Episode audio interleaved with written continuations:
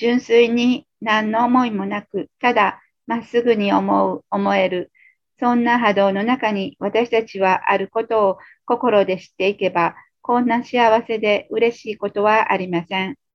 まっすぐに思いましょう。ありがとうの思いだけで、今ここにあることを喜んでいきましょう。肉で生きていく愚かさをそれぞれの心で感じ知っていく肉であってください。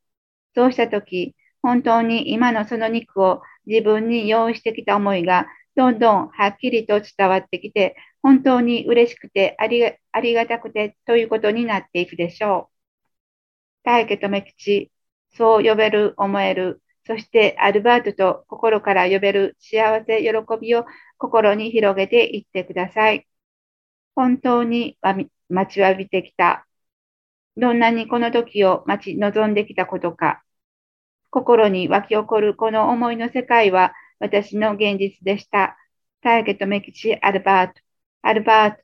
宇宙へ宇宙へ思いを馳せていってください。